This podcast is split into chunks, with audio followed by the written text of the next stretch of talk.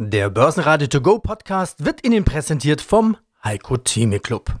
Werden Sie Mitglied im Heiko Theme Club. heiko-theme.de Börsenradio Network AG Marktbericht Im Börsenradiostudio Andreas Groß, gemeinsam mit Peter Heinrich, Sebastian Leben und direkt vom Parkett in Frankfurt Sascha Flach von ICF. Es ist der erwartete Dämpfer am Ende einer der besten Börsenwochen seit langem. Der DAX macht nach vier Rekordtagen vor dem Wochenende eine Pause. An den Rahmenbedingungen hat sich nichts geändert. Die Wirtschaft kommt möglicherweise in Fahrt, die Konjunkturprogramme stützen Konsum und sorgen für Aufträge. Die Notenbanken verscheuchen das Inflationsgespenst, aber das Coronavirus ist noch nicht besiegt und es rüstet sich offensichtlich für eine dritte Welle. Also gut möglich, dass die Bären sich übers Wochenende neu aufstellen oder die Bullen ihre Hörner neu wetzen. Es bleibt spannend. Exakt ein Jahr nach dem Corona-Crash an den Börsen. Sie hören heute im Marktbericht Christoph Leiber, den Finanzvorstand von Athos Software mit dem 15. Rekordjahr in Folge, Manuel Jahn von Habona Invest, Harald Hagenauer von der österreichischen Post, außerdem Andreas Bastin von Masterflex und Johannes Laumann, der CIO von Mutares. Alle Interviews hören Sie außerdem in voller Länge auf börsenradio.de und in der Börsenradio-App. Sascha Flach ist mein Name und ich arbeite auf dem Paket in Frankfurt für die ICF Bank und wir betreuen hier so um die 600.000 bis 700.000 Derivate-Produkte. Der DAX, mein lieber Sascha, macht derzeit den Sergei Bubka. Das war der legendäre Stabhochspringer aus der Ukraine. Der hat Weltrekorde mhm. aufgestellt und zwar zentimeterweise, weil er jeweils, wenn er einen neuen Weltrekord gemacht hat, die Prämie eben kassieren wollte. Vier Tage DAX-Rekorde in Folge. Kommt heute Nummer fünf oder reißt dann doch die Latte? Ach, das weiß ich nicht, ob die Latte reißt, weil im Großen und Ganzen muss man ja sehen, wir haben hier eine schrumpfende Wirtschaft und wir haben steigende Aktienmärkte. Das ist, das muss sich irgendwann auch mal wieder beruhigen und die Wahrheit finden. Aber derzeit sieht es nicht so aus, als ob wir großartig fallen, sondern weiterhin die Hosse halten. Naja, die EZB, die tut ja auch alles, um das Gespenst Inflation zu vertreiben, ja. haben wir gestern wieder gehört, auch längerfristig. Kommt da vielleicht doch nochmal ein Angriff der Bären? Ich hörte das so ein bisschen raus? Was soll ich dazu sagen? Ich meine, steht schon in der Bibel, es gibt keine goldenen Türme und ich meine, wir haben jetzt Niveaus erreicht, die hat man noch nie gesehen. Und das in der derzeitigen Lage, wo die Unternehmen, nicht auf breiter Front, aber schon genug Unternehmen gibt, die halt Probleme haben mit ihren Umsätzen und mit ihren Erträgen. Und von daher, also es würde mich nicht wundern, wenn wir noch mal eine Korrektur sehen würden. Aber wenn wir das alles wüssten, dann wären wir nicht hier. Aber wir gucken ja immer so in unsere Glaskugel und versuchen die Zukunft zu erahnen. Und wenn wir mal schauen, die Dividendensaison, 16 DAX-Unternehmen heben die Dividende an. Also das hätten wir ja vor einem ja. halben, dreiviertel Jahr gedacht, wenn das uns einer versprochen hätte, du spinnst, du äh, verstehst ja gar nichts von Wirtschaft. Jetzt feiern wir aber End of Corona und Rise of Weltwirtschaft, sage ich mal so ganz flapsig. Also das ist das, was momentan am Parkett abgeht, oder? Ja, das kann man so groß machen. Und ich meine, man muss halt auch sehen, was, was die EZB oder auch der Joe Biden, der jetzt seine weiteren Hilfspakete unterschrieben hat, was die jetzt ein, für ein Geld in den Markt pumpen, das ist schon Wahnsinn. Ja, ich meine, die Amerikaner bekommen jetzt alle einen Check von 1400 Dollar. Da wird jetzt gemunkelt, dass von diesen 1400 Dollar 30 bis 40 bis 50 Prozent wieder in die Aktien reinvestiert wird. Also von daher können wir da noch einen schönen Schub bekommen. Ja. Ich weiß noch nicht, ob das Spiel schon vorbei ist. Die US-Konsumenten sind guter Dinge in Erwartung der 1400 Dollar Schecks. Das Konsumentenvertrauen der Uni Michigan schnellt in die Höhe von 76 Punkten auf 83 Punkte, deutlich höher als erwartet. Und hier die Schlusskurse vom Freitag. Der DAX verliert am Ende dieser starken Woche leicht 0,2 Prozent. Schlusskurs 14.513 Punkte. Auch beim MDAX geht's abwärts ein halbes Prozent, 31.781 Punkte. Dagegen der ATX in Wien freundlich 0,3 Prozent plus. Schlusskurs 3.158 Punkte. Autoaktien standen unter Druck. Anleger sorgen sich ums Geschäft, weil zunehmend die Halbleiterchips knapp werden. BMW verlieren anderthalb Prozent, nachdem Barclays die Kaufempfehlung gestrichen hat. Auch Daimler geben ab, weil Renault ein großes Aktienpaket auf den Markt wirft. Guten Tag, mein Name ist Harald Hagenauer, Head of Investor Relations der Österreichischen Post.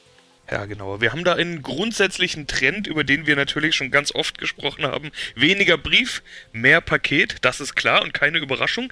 Jetzt könnte man meinen, dass 2020 dann für Sie ein sensationelles Jahr war. Immerhin waren wir ja alle zu Hause. Stay at home, Online-Shopping, weil was anderes ging ja nicht. Und so sah es bei einigen Wettbewerbern ja auch aus. Bei Ihnen dagegen sieht man jetzt, dass der Gewinn um 20% zurückgegangen ist. Wie kann das sein? Ja, äh, danke. Grundsätzlich haben Sie natürlich recht. Es war ein sehr herausforderndes Jahr, das zwei, drei Aspekte äh, zu betrachten hat, wenn man es analysiert.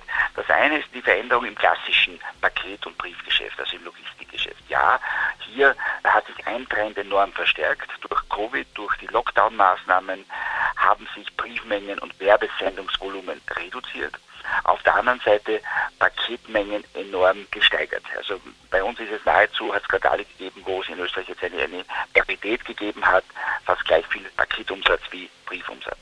Das heißt, ja, da hat es eine Veränderung gegeben. Und wenn man rein das Logistikgeschäft, das ich gerade erwähnt habe, anspricht, kann man sagen, dass äh, bei uns dieser Wechsel, dieser Wandel stattgefunden hat und das Ergebnis im Logistikgeschäft stabil geblieben ist.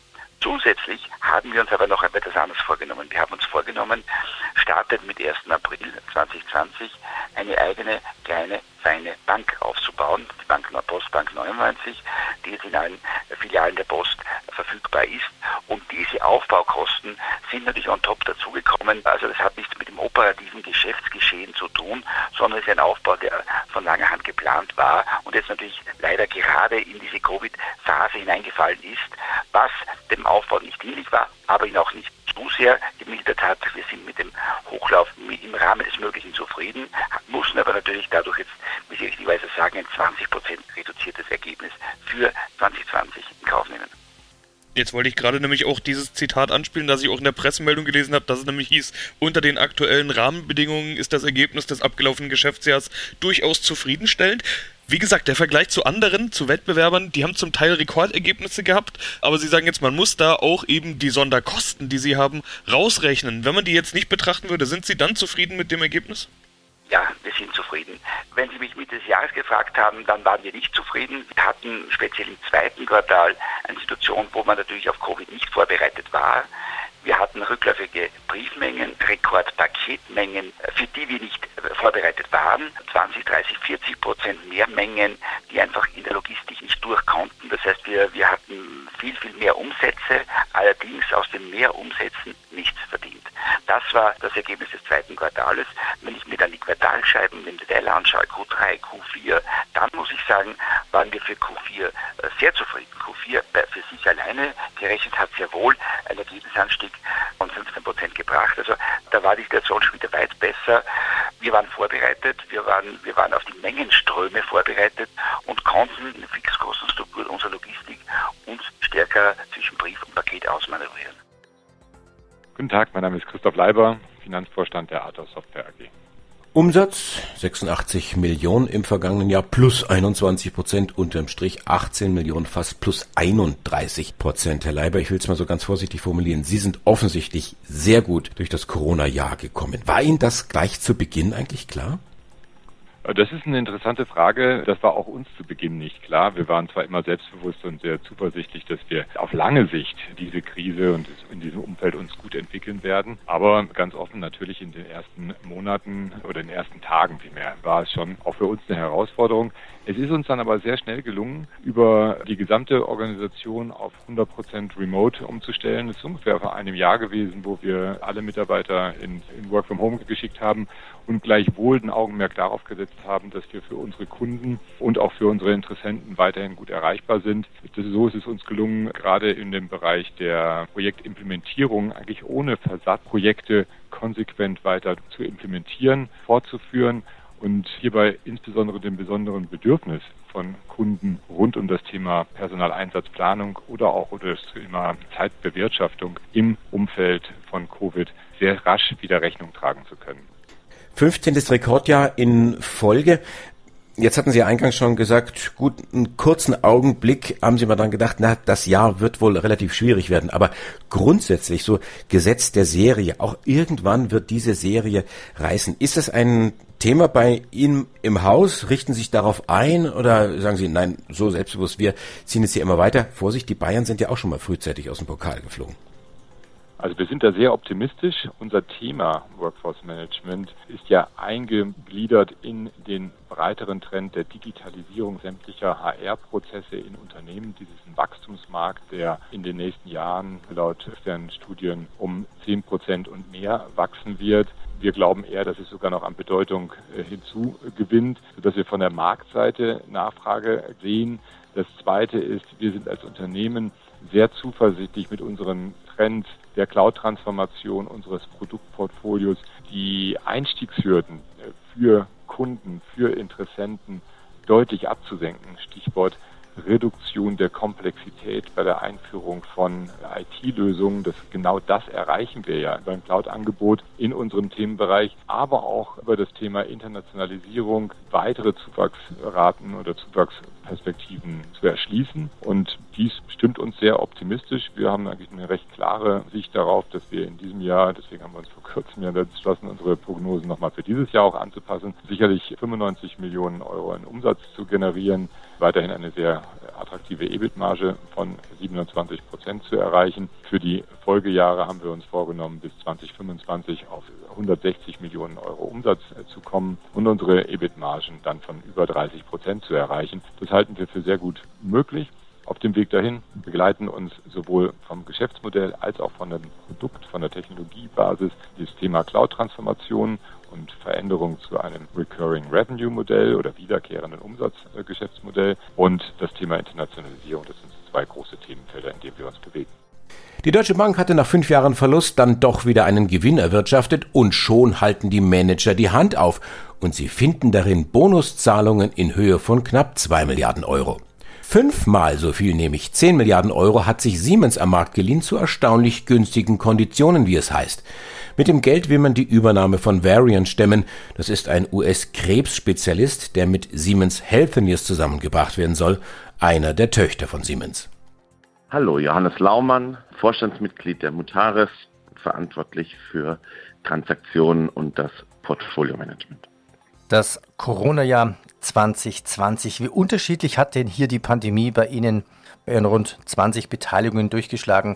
Es sind ja klassische Industriefirmen, also von Eisendrahtherstellern, dann Pipeline-Herstellern, Sabo zum Beispiel als Rasenmäher oder Kraftwerkskomponenten.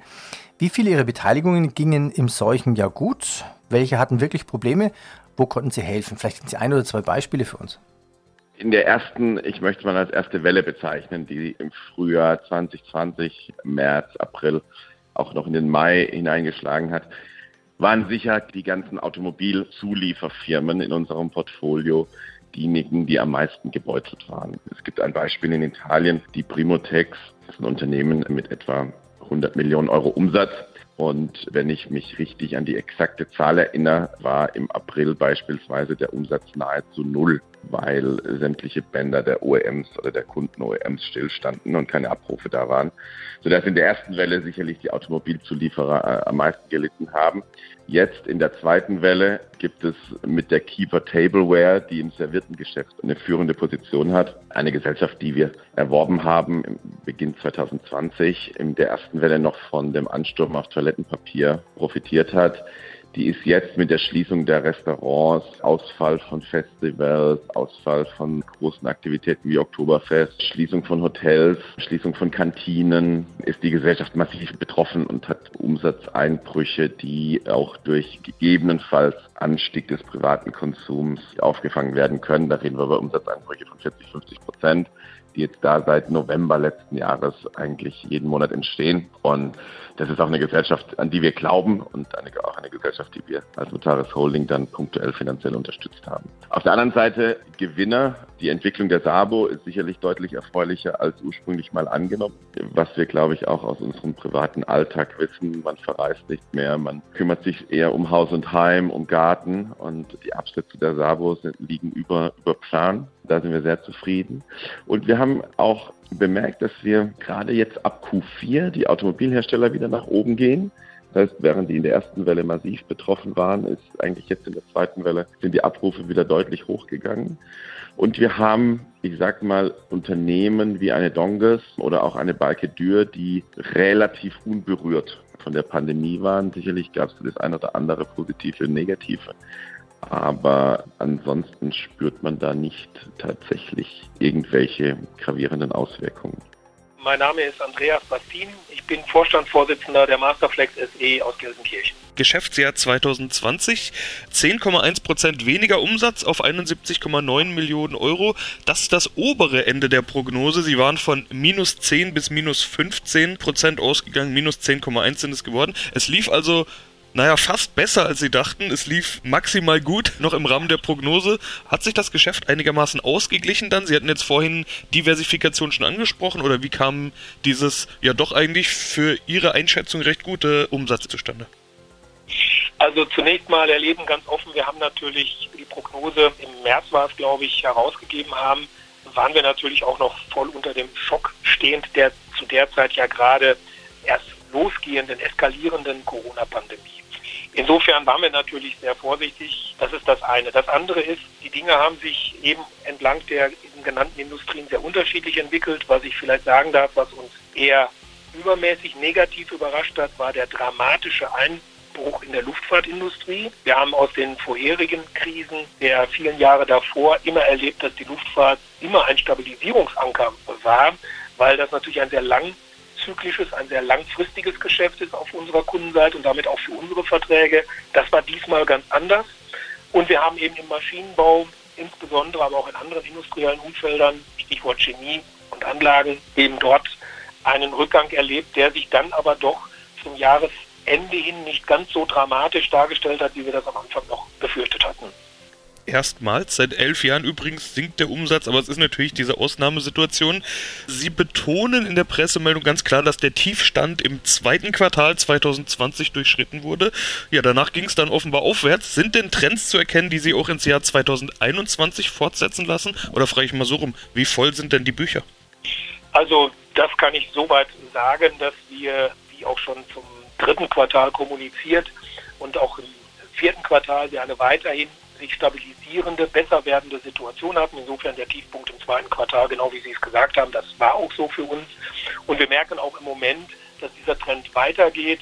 Was ich heute noch nicht genau weiß, erleben ist, insofern bin ich da nach wie vor vorsichtig, wie nachhaltig das Ganze ist. Ich denke, insgesamt erwarten wir eigentlich für 2021 eine Fortsetzung dieses positiven Trends und auch nochmal eine Beschleunigung im Laufe des zweiten Halbjahres. Das ist unsere Einschätzung. Wie sich das jetzt wie gesagt, konkret weiterentwickelt, da muss man sicherlich noch etwas vorsichtig sein.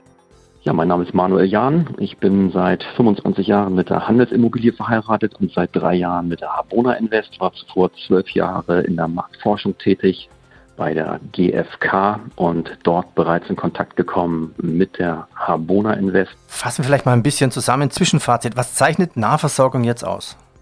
Ja, das, was quasi nicht digitalisierbar ist, das, was wir tagtäglich schnell erledigen wollen, bequem, nah, möglichst jederzeit ohne Umwege und wir wollen vor allem keine hohen Aufwendungen dafür in Kauf nehmen. Aufwendungen vor allem in Form von Zeit. Zeit ist die neue Währung. Es muss alles schnell gehen, am liebsten auf dem Weg oder vor, eigenen, vor der eigenen Haustür. Alles das kann man unter Nachversorgung subsumieren. Es hat nichts mit einer speziellen Nutzungsart zu tun.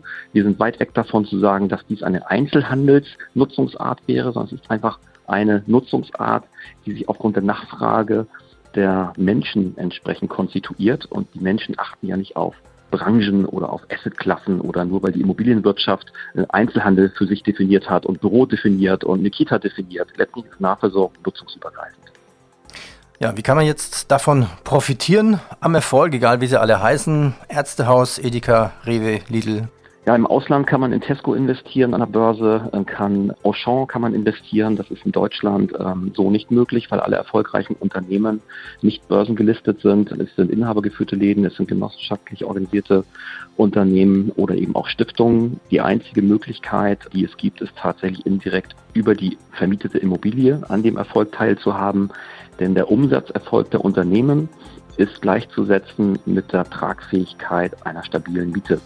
Und die Miete ist der Ertrag der Immobilie. Wenn man also erfolgreiche Mieter hat, die regelmäßig pünktlich und langfristig, wir sprechen hier von Zeitraum von 15 bis 30 Jahre, regelmäßig ihre Miete überweisen, ist das quasi die äh, ist das die Möglichkeit, an dieser stabilen, langfristigen Entwicklung des Segments teilzuhaben.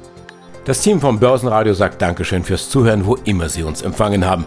Mein Name ist Andi Groß. Börsenradio Network AG. Marktbericht. Der Börsenradio To Go Podcast wurde Ihnen präsentiert vom Heiko Theme Club. Werden Sie Mitglied im Heiko Theme Club. heiko-theme.de